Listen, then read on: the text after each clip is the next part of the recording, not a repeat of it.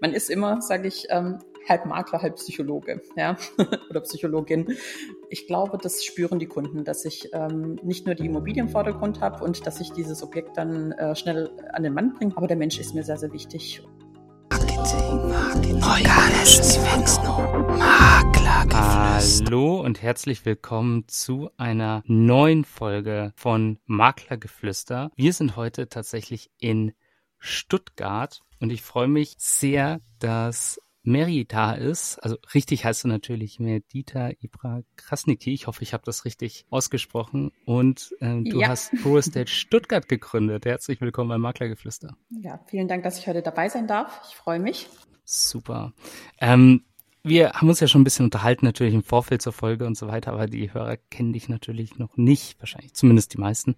Ähm, stell dich vielleicht mal ganz kurz vor und, und sag mal, wer du bist und was du so machst. Mhm.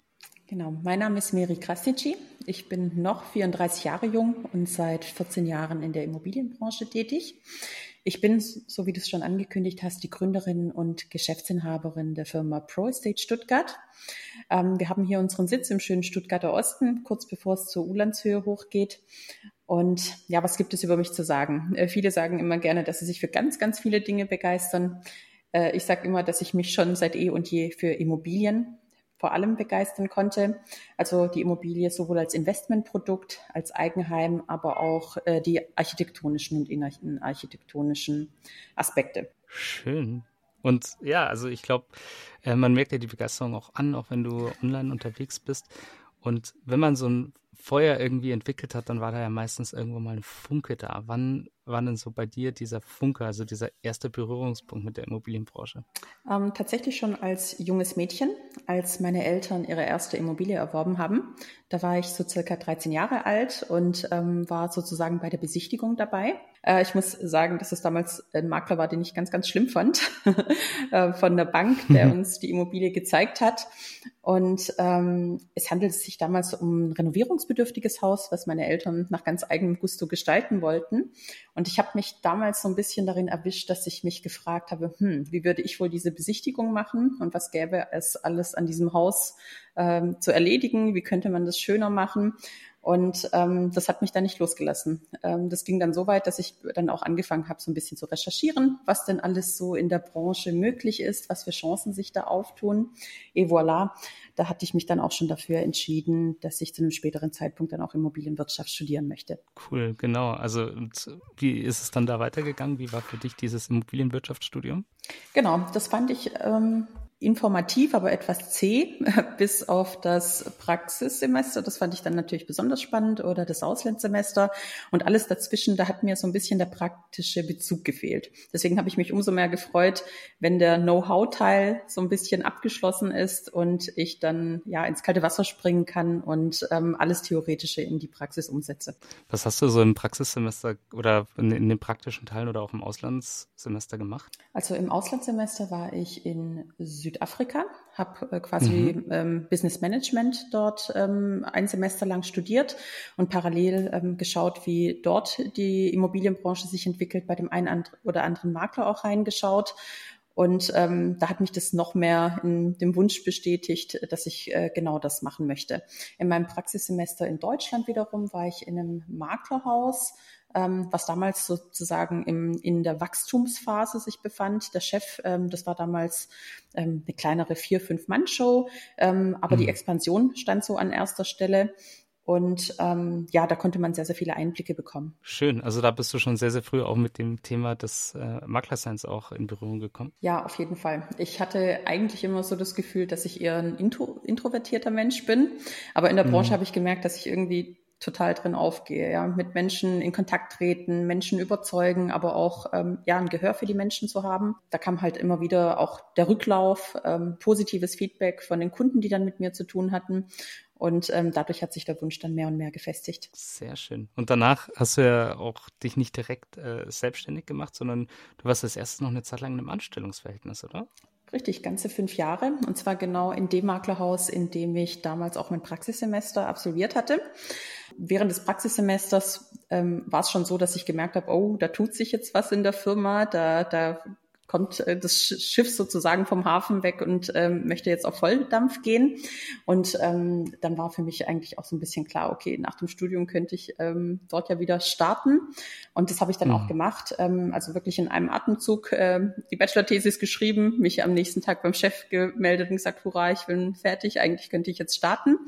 Und ähm, ich wurde dann auch direkt übernommen und ähm, mir war es wichtig, dass ähm, ja ich vor allem die Erfahrung erstmal sammle mhm. und ähm, auch der Wunsch zur Selbstständigkeit, der war nicht immer da, sondern das ist dann so Stückchen für Stückchen, also einfach gewachsen der Wunsch. Ja, das ist ja auch eigentlich eine sehr, sehr schöne, stabile Entwicklung, dass du dann äh, Fundament ja erstmal gesammelt hast mit dem Studium und dann das Fundament noch weiter ausgebaut hast, auch mit der Anstellung viel zu lernen. Es gibt auch heute viele, viele, die sagen, okay, ich mache mich jetzt einfach mal als Immobilienmakler selbstständig und, und gehe in mhm. diese Richtung. Das ist ja ein richtig, richtig ordentliches Fundament. Ja, das war mir auch sehr, sehr wichtig. Also ähm, dadurch, dass ich da vorher schon mit dem einen oder anderen Makler zu tun hatte, ich will nicht sagen, dass alle schlecht waren. Es gab natürlich auch sehr, sehr gute dazwischen, aber man hat es schon gemerkt, wer wirklich fundiertes Wissen mehr mitbringt und wer jetzt einfach mal schnell die Immobilie wie ein Brötchen oder ein Handy mal eben über den Tisch bringen möchte.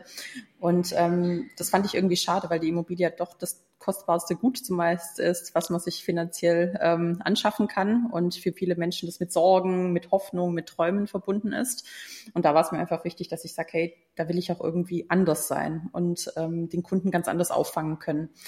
Und deswegen empfehle ich eigentlich auch, klar, ich bin auch ein Fan von mutigen Quereinsteigern, keine Frage, aber das Know-how, das darf nicht auf der Strecke bleiben. Das muss man sich entweder parallel aneignen, äh, kurz zuvor, über Schulungen, über Seminare. Es muss ja nicht unbedingt das Studium sein, aber ähm, ausschließlich die Praxis, da wird es vor allem am Anfang, denke ich, etwas holpriger. Hm. Also ich glaube, es ist wahrscheinlich wie bei vielen im Leben. Es erhöht die Wahrscheinlichkeit, dass man einen guten Service bekommt, wenn man ein gutes Fundament hat. Es ja. garantiert es wahrscheinlich nicht. Es schließt es auch nicht aus, wenn man jetzt vielleicht nicht ähm, so ja, diese, dieses Fundament hat. Aber ich denke, es, es steigert die Wahrscheinlichkeit ex extrem. Ne? Ja, so sehe ich das auch. Cool. Und, und dann, ähm, was du in der Anstellung hast, an irgendeinem Punkt gesagt, so, jetzt will ich noch mal einen Schritt weitergehen, jetzt will ich mich selber noch mehr verwirklichen und, und will mein eigenes Ding machen. Wie, wie kam das? Wie kann ich mir das vorstellen? Genau. Also dadurch, dass wir am Anfang ein kleineres Team waren, hatte man ja die Chance, wirklich in alle Prozessschritte einen Einblick zu bekommen. Also es war nicht so, dass es, dass es hieß, der eine äh, verkauft nur und der andere akquiriert nur und der andere macht nur Marketing, sondern man hat, man konnte sich eigentlich überall aktiv einbinden. Und ähm, das war dann auch so ein Schritt-für-Schritt-Prozess, dass ich immer wieder an manchen Stellen gedacht habe, hm, das würde ich so machen und das würde ich so machen. Aber natürlich hatte die Firma ein gewisses Branding nach außen, äh, wo man sich dann auch anschließen musste. Ähm, aber dadurch, dass ich ein relativ kreativer Kopf bin, ähm, war es dann so, dass ich mir immer wieder auch wenn ich dann zu Hause war, so Skizzen gemacht habe, ja, wie würde ich mir denn mein Büro vorstellen? Was wäre mir denn wichtig? Wie würde ich äh, die Systematik reinbringen und so weiter? Und irgendwann war so ein Punkt, da hat man das Gefühl, obwohl ich wirklich ein sehr, sehr gutes Verhältnis mit meinem Team habe, wir sind auch in einem sehr guten Verhältnis auseinandergegangen, ähm, ja, da war einfach dieser Wunsch, den konnte man dann auch nicht mehr ablegen. Das war dann nur noch so eine Frage der Zeit. Okay, kündige ich heute, warte ich noch ein paar Wochen, wann ist so der richtige Zeitpunkt? Aber man konnte eigentlich fast nicht mehr äh, abwarten, richtig loszustarten. Und ähm, auch das, also die ersten drei Jahre kann ich sagen, hätte ich gar nicht darüber nachgedacht. Und es fing so ab dem dritten Jahr an, dass ich immer wieder mit dem Gedanken gespielt habe, aber auch nicht so den richtigen Zeitpunkt gefunden habe. Ne? Der richtige Zeitpunkt ist eigentlich jetzt rückblickend gesehen immer hm. heute und nicht morgen. Das stimmt. Ne? Ich, ich habe immer so gehört, so der beste Zeitpunkt, um sich selbstständig zu machen, ist gestern und der zweitbeste ist heute. Ja. ja, also auch das gestern, wie gesagt, da habe ich ein bisschen Mut gebraucht, aber das war dann alles richtig so, wie es gelaufen ist. Also ich bereue es auch nicht. Das war eine gute, eine sehr schöne Zeit davor. Und äh, das Fundament war wirklich top, als ich dann losgestartet bin. Cool. Und jetzt hast du ja schon gesagt, du, du hast das für dich schon so ein bisschen ausgemalt, während du ähm, in deinem Job auch unterwegs warst und mhm. hattest schon so erste Ideen, wie mache ich das mit dem Büro, wie mache ich, ähm, ja, wie, wie gestalte ich das so? Ähm, wie war denn dann deine Idee, als du begonnen hast für Pro Estate? Also die Idee war dann ganz anders als die Realität, lustigerweise. ähm, wir, ich hatte äh, dann beschlossen, als Einzelunternehmerin erstmal loszustarten und ja, erstmal das Kapital natürlich zu erwirtschaften. Ich hatte davor auch schon im Investmentbereich ähm, Käufe getätigt und so weiter, dass ich da noch mehr Know-how zusammenbringen kann. Und ähm, dann kam die gute Corona-Zeit, ja. Ähm, ich bin damals mit meinem Partner mhm. umgezogen und ähm, ich wollte das von, von zu Hause aus machen und auf einmal kam, wie gesagt, Corona, es kamen Lieferschwierigkeiten. Ich wollte eigentlich, wir haben eine Immobilie gewohnt, äh, wo ein Teil davon gewerblich genutzt werden konnte und ein Teil davon eben privat. Und ähm, dann kam es gar nicht dazu, dass ich das richtig einrichten konnte, sondern man hat eigentlich so vom Küchentisch gearbeitet und gehofft, dass bald jetzt die ganzen Schränke und alles mal kommt. Und ähm, dann haben wir eigentlich den Schritt übersprungen. Also dann war ich von zu Hause tätig. Das lief deutlich besser, als ich es mir überhaupt erträumt hatte. Ähm, das ging in die richtige Richtung. Ich wurde empfohlen, ähm, viel Akquise wurde natürlich betrieben und man hat einfach diesen Anfangsdrang, ja, wirklich alles zu geben und jede freie Minute dann in, ins neue Baby zu investieren. Und ähm, kaum war ein Jahr zu Ende, war für mich klar, nee, ich möchte eigentlich gar nicht vom Homeoffice arbeiten. Ich möchte eigentlich direkt äh, ein Büro einrichten. Ich möchte direkt Mitarbeiter und ich möchte das Ganze ausweiten. Ja, das kann ich mir auch vorstellen, weil es ist ja wahrscheinlich schon auch eine Herausforderung, das dann immer so zu trennen, ne? privat und beruflich und ja, also ich sage immer, ich arbeite immer, obwohl ich nie arbeite, ja, weil das ist einfach, wenn man es selber macht und man macht es ja für sich und man hat ja irgendwie eine Vision dahinter und eine Motivation, dann fühlt sich das auch nicht wie Arbeiten an. Also für alle drumherum ist es teilweise sogar nervig, so, oh Gott, das ist jetzt schon wieder am PC und machst da irgendwelche E-Mails. Aber ja, man will das irgendwie alles ordentlich und richtig machen und keine Zeit vergeuden. Ja, das, das stimmt. Das, das kann ich, glaube ich, nachvollziehen. Das, wenn man sich für was begeistert, dann ist man da auch voll drin und wacht in der Früh auf und denkt dran und geht schlafen und denkt noch dran. Ja. Aber das ist ja auch eine schöne Sache, ne? Ähm, ja, jetzt wissen wir ja immer, die meisten Menschen gehen dann so davon aus, man beginnt und dann hat man Erfolg und es läuft alles und es funktioniert alles mega. Und in der Praxis ist es ja ganz häufig so, dass es immer Lernen und Anpassen ist und Lernen und Anpassen. Mhm. Du hast ja auch gerade schon gesagt, die Idee, die du gerade hattest, am Ende des Resultat war ganz äh, war ganz anders und das ist ja wahrscheinlich auch bei den meisten so. Was man so für dich ähm, die die größten Herausforderungen, wo du sagst, ah okay, das damit musste ich mich auseinandersetzen und ähm, was hast du vielleicht auch daraus gelernt? Ähm, was hat dir vielleicht auch geholfen? Welche Fähigkeiten du auch schon mitgebracht hast? Ja, also eine große Herausforderung war tatsächlich am Anfang für mich, mich in Geduld zu üben. Also genau das Thema, was du eigentlich angesprochen mhm. hast, dass man gleich denkt, wow, das geht sofort ganz nach oben und das wird alles super. Ähm, natürlich ist äh, der Vertrieb an sich, vor allem was Immobilien äh, anbelangt, ein sehr langatmiger Prozess. Ja, die Akquise dauert lange, dass man den Bekanntheitsgrad steigert, dass man auch diesen Switch macht und sagt, hey, ich bin nicht mehr angestellt, ich bin jetzt selbstständig. Ähm, aber auch dieser, man hatte davor ja so ein bisschen den Luxus, dass die Firma ja, in der man angestellt war, bekannt war und nun auf einmal, wenn man sich da so äh, davon trennt, dann ähm, geht man ja mit einer neuen Brand auf den Markt, die völlig unbekannt ist. Ja, ähm, das war eine Herausforderung, so die mhm. erste, mhm. äh, die Geduld, die man da mitbringt, auch die Kraft, ja, dass man als Selbstständige zehnmal mehr Zeit und ähm, Energie investiert, wenn nicht hundertmal mehr. Und ähm, ja, später denke ich, das war auch ähm, etwas, womit ich mich davor gar nicht so richtig auseinandergesetzt habe. Das war so die Mitarbeiter, Einstellung und Führung. Das ist natürlich dann auch nochmals eine Königsdisziplin für sich. Da muss man auch reinwachsen, da gehören Fehler dazu, Erfahrungen und so weiter. Aber das waren so die Hauptpunkte. Wann, wann hat das so bei dir begonnen? Wann hast du so die erste Person äh, für dich eingestellt? Nach einem Jahr.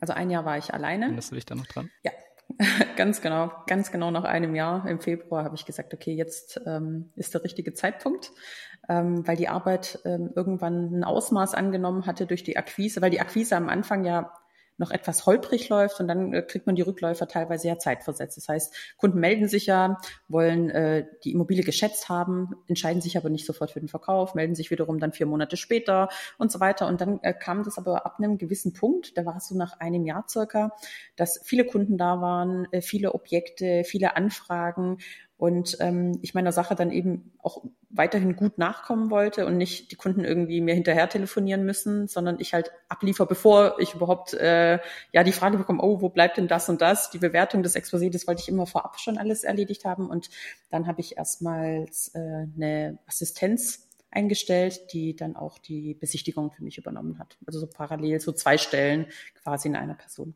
Und die anderen Mitarbeiter, die kamen dann nach und nach, also so nach eineinhalb Thema. Jahren dann wieder jemanden und nach einem halben Jahr wieder. Und so hat sich dann der Prozess äh, langsam entwickelt. Genau, ich, ich frage so, weil es ist sicherlich auch total spannend für den einen oder anderen. Vor allem, wenn man selbstständig ist, stellt sich ja ganz häufig die Frage, wann soll ich denn jetzt mal jemanden einstellen, wann soll ich das machen? Und das ist, glaube ich, ähm, in dem Fall eine, eine ganz gute Sache, auch wenn man das von dir hört. Ja, es ist auch schwierig, sich da zu entscheiden. Also wenn man so ein bisschen in den Markt reinhorcht, es gibt ja mittlerweile auch so viele Coaches, äh, wo man so von links und rechts irgendwie mitbekommt, sofort ein Team aufbauen und Riesenbüro und am besten total viele Fixkosten. Ähm, also ich aus meiner persönlichen äh, Erfahrung kann sagen, dass man am Anfang aufpassen sollte, die Fixkosten möglichst gering halten und ähm, das Augenmerk mehr auf die Dienstleistung legen. Und wenn man wirklich merkt, okay, im Kleinen fruchtet es schon, dann Step by Step die Mitarbeiter dann hinzunehmen, dass es alles in guter Balance bleibt. Schön. Ja, also ich glaube, das ist dann noch mega, wenn man auch merkt, da sind dann auch Menschen, die mit einem gemeinsam so das verkörpern. Das ist schon super. Genau. Ähm, wie gestaltest du denn so die Zusammenarbeit, wenn jetzt zum Beispiel ein Käufer zu dir kommt oder ein Verkäufer? Wie, ähm, wie machst du das? Wie, wie hebst du dich da auch ab? Genau, also mir ist, ähm, ich weiß natürlich nicht, ob das richtig oder falsch ist. Damit habe ich aber die richtige, äh, die beste Erfahrung gemacht. Ähm, ich begebe mich eigentlich mit dem Kunden auf eine sehr offene und äh, persönliche Ebene auch oftmals, weil ich immer das Gefühl habe, wenn es um ganz viel Geld geht, um Druck, um Sorgen. Das schwingt da ja immer so ein bisschen mit, wenn jemand etwas kaufen oder verkaufen möchte. Ähm, da sind die Menschen auch ganz anders. Ähm, ja, die haben erstmal so eine Fassade und wenn sie merken, sie können einem vertrauen, dann lassen sie die Fassade wirklich so runterplumpsen und erzählen einem dann alles. Also die schütten dann ihr Herz aus, erzählen, ja, wir lassen uns gerade scheiden, alles ist bescheuert und das wäre gut, wenn da eine neutrale Instanz wäre und so weiter. Und man ist immer, sage ich, ähm, halb Makler, halb Psychologe, ja, oder Psychologin. Und ähm, ich glaube, das spüren die Kunden, dass ich ähm, nicht nur die Immobilie im Vordergrund habe und dass ich dieses Objekt dann äh, schnell an den Mann bringt. Natürlich möchte ich erfolgreich verkaufen, ganz klar, aber der Mensch ist mir sehr, sehr wichtig. Und ähm, dann nehme ich mir gerne auch mal eine extra Stunde Zeit und höre mir das ganz genau an. Mir ist auch wichtig, dass ich äh, wichtige Dinge nicht am Telefon abwickel, sondern den Kunden wirklich zu mir ins Büro hole, äh, lieber einmal mehr rausfahre. Und ähm, was ich auch sofort kommuniziere, kommuniziere, wenn ich die Menschen kennenlerne, ist, dass ich keine Luftpreise nenne, nur um den Auftrag zu bekommen. Und ähm, das ist das allererste, was ich kommuniziere, dass ich sage, wenn Sie fünf Makler eingeladen haben, die Sie sich anschauen wollen, wundern Sie sich nicht, es kann gut sein, dass mein Wert unter der Konkurrenz ist. Und damit bin ich fein. Ähm, Vergessen Sie aber auch nicht, ähm, es ist einfacher, Sie mit einem hohen Preis zu überzeugen als mit dem niedrigen. Und ich gehe von Anfang an trotzdem den schwierigeren Weg. Und das überzeugt auch wieder viele Kunden. Ich denke, das ist die andere ähm, Herangehensweise, die dann Kunden doch sehr schätzen. Ich spreche ja wahnsinnig viel ähm, mit Immobilienmaklern auch hier durch den Podcast. Und ähm, ich bin ja auch viel beim IVD unterwegs und spreche da auch viel mit Experten. Und wenn sich eine Sache durchzieht, vor allem jetzt auch im Moment bei dieser Marktlage, ist, dass jeder sagt, Leute, seid ehrlich, seid ehrlich mit äh, euren Kunden und Kundinnen, nennt nicht irgendwelche Mondpreise, weil ansonsten ähm, hat man einfach so diese Erfahrung, dass man enttäuscht, dass man am Anfang vielleicht begeistert, aber danach ähm, gibt es einen enttäuschten Kunden und das ist dann echt sehr viel verbrannte Erde, die man da manchmal auch hinterlässt. Richtig. Ist das auch so deine, deine Strategie äh, mit, der, mit dem Umgang mit der aktuellen Situation? Der ist ja auch nicht extrem einfach.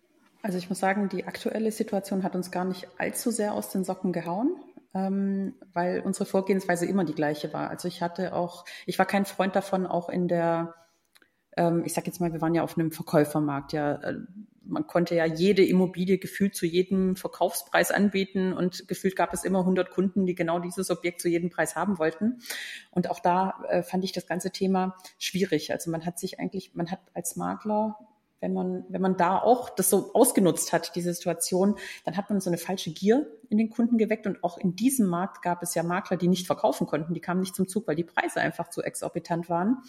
Und ähm, auch damals habe ich gesagt, lieber nehme ich weniger Aufträge an, aber begleite den Kunden wirklich äh, ordentlich und sauber und ehrlich äh, bis zum Abschluss und bekomme dann einfach positive Weiterempfehlungen. Und ein Kunde, den ich zehnmal enttäuschen muss, ja, erstmal äh, nenne ich ihm einen Luftpreis, dann muss ich mich wieder melden und nochmal und nochmal und dann zum Schluss gibt es dann so ein Zugzwangsprinzip, dass man sagt, entweder wir verkaufen an dem oder keiner nimmt's. Also wie soll mich so ein Kunde weiterempfehlen? Also ich würde so einen Makler hm. nicht weiterempfehlen, definitiv nicht. Und ähm, das Miteinander, das ist einfach ganz, ganz wichtig. Und ich, deswegen, also die Technik haben wir beibehalten.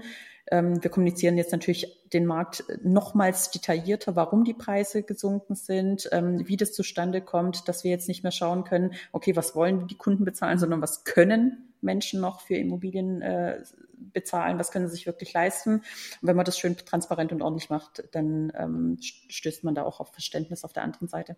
Schön. Also das, was ich tatsächlich jetzt auch ganz stark von dir mitnehme, ist so, dass du sagst, es ist ganz wichtig, die Person hinter dem Kunden zu sehen, also auch den Menschen wahrzunehmen, dass es ein Mensch ist, der hat Bedürfnisse, der hat Themen, die ihn beschäftigen, natürlich jetzt auch neben dem Immobilienkauf, da ist es auch ganz wertvoll, wenn man darauf eingeht.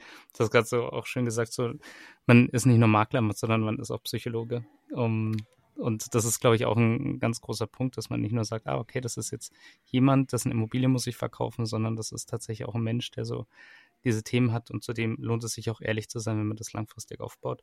Und, ja, so ähm, ist es. Ja. Es ist der schwierigere Weg, aber ich denke, langfristig ähm, ist das das Einzige, was auch Sinn macht. Also ich sage auch immer, hm. wenn über einen Makler zehn Leute da draußen schimpfen, ähm, da kann man eigentlich den Laden irgendwann zumachen. Also die schlechte Propaganda spricht sich ja viel schneller rum als die positive. Dementsprechend ist es auch der härtere Weg, sage ich mal, mehr Qualität, dafür vielleicht weniger Kunden zu haben, äh, die Verkaufszahlen etwas zu reduzieren, aber dann zu sagen, hey, das war ein Top-Verkauf, alle waren so happy. Ähm, und ich habe manchmal, das ist dann ganz lustig, ich mache dann einen Deal, wo ich denke, oh, das ging jetzt etwas länger, es war ein bisschen schwierig, da war eine Scheidung, eine Trennung, eine Erbstreitigkeit dahinter. Aber wenn dann Empfehlungen kommen, dann ist es tatsächlich so, dass man dann plötzlich in der ganzen Familie empfohlen wird. Also dann kauft plötzlich die Tochter überein und dann wird man dann den Onkel empfohlen, dann kommt noch die Oma vorbei. Und dann denke ich, ja cool, ein Deal hat vielleicht jetzt länger gedauert, aber der hat mir vielleicht jetzt vier, fünf Folgegeschäfte gebracht und das freut einen dann wahnsinnig. Ja, ich finde das auch so schön, weil da, da sieht man einfach, dass Branding nicht nur dieses Element hat, dass man sagt, ich habe mein Logo auf ganz vielen Dingen drauf, sondern auch, dass die Art der Dienstleistung, wie man sie erbringt und auch das, was einfach emotional im im Kopf von den Menschen auch passiert, was, wie sie einen im Hinterkopf behalten, dass das einfach nochmal deutlich mehr ausmacht. Ne? Ja, auf jeden Fall. Total schön. Und ich meine, du bist ja dann wirklich auch damit der Beweis. Ich denke, in der aktuellen Situation strugglen sehr, sehr viele. Und mhm. ähm, du hast ja gesagt, wir haben unsere Strategie einfach weitergefahren und das hat sehr, sehr gut funktioniert. Genau. Und wie gesagt, ähm, ich bin auch kein Fan davon, den Markt zu verschleiern. Es ist schwierig für alle aktuell. Äh, also beziehungsweise dieses Jahr, das hat jetzt wieder anders gestartet. Dadurch, dass die Zinsen ein bisschen gefallen sind, die Kunden auch den Markt akzeptiert haben wieder. Das dauert ja auch immer. Ähm, aber nichtsdestotrotz war es nicht so, dass man sagt, oh Gott, ich weiß gar nicht mehr, wie es weitergeht oder sonst was. Also wir hatten weiterhin erfolgreiche Verkäufe, gute Verkäufe. Der Prozess war etwas langatmiger, weil wir uns einfach länger und wirklich proaktiv auf die Suche nach den richtigen Kunden ähm, begeben mussten. Aber alles in allem kann ich eigentlich auch über diese Jahre nicht klagen. Jetzt ist ja ein, ein Medium, also ich würde jetzt nicht sagen, es ist total neu, aber es ist, glaube ich, etwas, mit dem sich im Moment viele immer mehr auseinandersetzen, zum Teil auch müssen und sagen, oh Gott, muss ich da jetzt unterwegs sein? Du bist jemand, du machst jetzt äh, Social Media auch schon seit einiger Zeit, du machst es auch erfolgreich. Wie hilft dir das denn bei deinem Geschäft weiter? Ich muss lustigerweise sagen, dass ich am Anfang das gar nicht ähm, mir hätte vorstellen können, aber ich habe tatsächlich auch schon über Instagram Immobilien verkauft. Also dass sich Kunden einfach gemeldet haben und gesagt haben, ja cool, dein Video, ich habe es gesehen, ich glaube, ich kenne da jemanden, kann ich das mal so weiterleiten? Und am Anfang dachte ich immer so, ja, man ist ja eigentlich auf Social Media so ein bisschen entspannt unterwegs, kommt da jetzt wirklich ein Verkauf zustande, aber es hat tatsächlich geklappt und ich denke, ähm, für dafür, dass man einfach sagt, okay, der Bekanntheitsgrad äh, steigert sich. Dafür klappt es ganz gut. Ähm, was man auch ähm, nicht vergessen darf, man kann auch Know-how weiter transportieren auf eine ganz andere Art und Weise als mit einer steifen Homepage oder mit einem steifen Flyer. Und ähm, das sollte man nicht außer Acht lassen. Also geteiltes Know-how, das bringt einfach Sympathisanten und ähm, auch Transparenz und äh, Transparenz bedeutet für mich dann auch gleichzeitig Vertrauen. Wenn ich weiß, was jemand wie macht und ähm, was das Ergebnis dann zum Schluss ist, äh, das überzeugt mehr als ähm, einfach nur etwas in trockener Schriftform, sage ich jetzt mal. Oder wenn ich dem Kunden das einfach nur so erzähle. Also man hat ja immer bei bei Social Media das Gefühl, dass man hautnah mit dabei ist. Und das ist vor allem in unserer Branche, die ja immer noch recht intransparent ist. Viele reden ja immer noch von dem bösen Immobilienhai äh, oder dem Türaufschließer. Ähm, da bringt es schon den Unterschied. Ich glaube, so kann sich ja auch ähm, einfach das Image der Branche auch ein bisschen verändern, wenn man ja. einfach auch merkt, das sind Leute, die haben einfach Ahnung, die machen auch etwas für ihr Geld. Da geht es nicht nur darum, einen, einen Notartermin äh, zu vereinbaren und das war's dann, sondern ähm, ja, dadurch, dadurch sieht man ja auch viel mehr. Genau. Aber auch wir sagen, wir müssten da deutlich mehr machen. Cool. Und das ist auch der Plan jetzt für dieses Jahr. cool. Das ist, glaube ich, ein guter Punkt. Ähm, du hast jetzt schon gesagt, dieses Jahr, wie geht es denn bei dir so generell weiter? So in den nächsten Jahren hast du da schon Ideen, Pläne? Man kann es ja immer nicht vorhersehen. Ja, ich habe definitiv Ideen und Pläne. Ähm, der Verkauf macht mir natürlich sehr viel Freude. Da bleibe ich weiterhin ähm, aktiv. Ähm, allerdings hat sich, also ich habe neben dem Studium der Immobilienwirtschaft auch noch ein Studium in äh, Innenarchitektur äh, quasi ähm, abgeschlossen. Und in dem Bereich ähm, mache ich zurzeit auch äh, das ein oder andere Projekt. Das bedeutet, ich möchte Kunden zukünftig nicht nur bis zum Notar begleiten, sondern sehr, sehr gerne auch darüber hinaus. Das heißt, wir haben ganz oft Kunden, die kommen zum Beispiel in ein renovierungsbedürftiges Objekt und haben vielleicht gar nicht die Fantasie, was man da alles draus machen kann. Und viele haben auch immer diese Sorge, oh, da muss ganz, ganz viel Geld investiert werden, damit es schön gemacht wird. Ähm, Geld muss investiert werden, aber eben nicht immer allzu viel. Manchmal sind das auch kleine Details, ähm, äh, wie man Lichter installiert, ähm, welche Farben man benutzt und so weiter und dass man da den Kunden Kunden wirklich an die Hand nimmt und langfristig mit dem Kunden was macht. So hatten wir jetzt zum Beispiel ein sehr, sehr cooles Projekt direkt im Zentrum. Da habe ich ein Fünffamilienhaus ähm, veräußert und ähm, mit den Kunden dann auch eine Absprache, also die Käuferin, die war da, wusste aber auch nicht so recht, die hat gesagt, ja, irgendwie cool, aber sie weiß nicht, was sie dort machen soll. Und da haben wir ihr eigentlich ein fertiges Konzept an die Hand gegeben. Ich habe mich im Büro hingesetzt, habe mir Gedanken gemacht, was könnte man aus dem Haus so zaubern und wir haben gesagt, hey, wir machen daraus ein richtig cooles äh, Luxus, äh, fully furnished Objekt ähm, mit richtig coolen Einheiten, die sehr einzigartig äh, eingerichtet sind, wie es so in Stuttgart eigentlich nicht gibt. Und die ist da voll mitgegangen. Also die hat gesagt, ja, sie ist auch so ein bisschen verrückt, das gefällt ihr die Idee, das machen wir. Und ähm, ja, ein Jahr später war das Ganze jetzt ähm, erfolgreich abgeschlossen und wir feiern jetzt Ende des Monats eine kleine Einweihungsparty. Und das soll nicht mein ähm, letztes Projekt bleiben. In dem Bereich möchte ich einfach viel, viel mehr machen. Cool. Ja, ich glaube, das ist ja auch sowas, dass man so eine richtige Vision auch gibt, wie so der zukünftige Lebensmittelpunkt aussehen könnte. Ne? Genau, richtig. Und das mache ich aber auch immer bei Besichtigungen. Also es gibt immer Kunden, die sagen, oh, das ist hier jetzt aber nicht so schön. Und äh, manchmal habe ich tatsächlich einen Plan dabei und sage, ja, ich habe mir schon Gedanken gemacht, man könnte die Wand zum Beispiel rausnehmen und hier die Küche platzieren und hier könnte man ja noch eine schöne Terrasse machen. Und ähm, das überzeugt Kunden auch so oft, dass sie sagen, ja, das ist echt cool, darüber haben wir gar nicht nachgedacht. Wir hatten es uns eher so und so vorgestellt, aber das macht ja tatsächlich mehr Sinn. Wäre vielleicht auch günstiger, wenn man das so rum macht, wenn man irgendwie nicht immer, keine Ahnung, die ganzen Wasserleitungen von dem einen Raum in den nächsten schanzt, sondern manchmal vielleicht nur eine Wand entfernt und dort ein ganz anderes Raumklima bekommt. Und ähm, ja, ich finde, wie gesagt, der Makler, es reicht nicht nur einfach durch die Immobilie zu gehen, mal eben hier so, ja, hier ist die Heizung und hier ist das Schlafzimmer und dort hinten dann die Terrasse, sondern wenn man immer zum einen detailreich ähm, alles darstellt, wie es gerade ist, was eben noch sein kann, wenn man auch nennen kann, wie hoch die Renovierungskosten ungefähr ausfallen äh, werden und dann vielleicht auch so die ein oder andere Idee und das schätzen Kunden sehr. Und ich selber, ich finde es immer schade, dass manchmal nach so einem erfolgreichen Verkauf es mit dem äh, Notartermin ja so äh, abgeschlossen ist. Es gibt danach eigentlich die Objektübergabe. Man gibt vielleicht den einen oder anderen äh, ja, äh, Kontakt weiter an Handwerkern oder ähnliches als Empfehlung.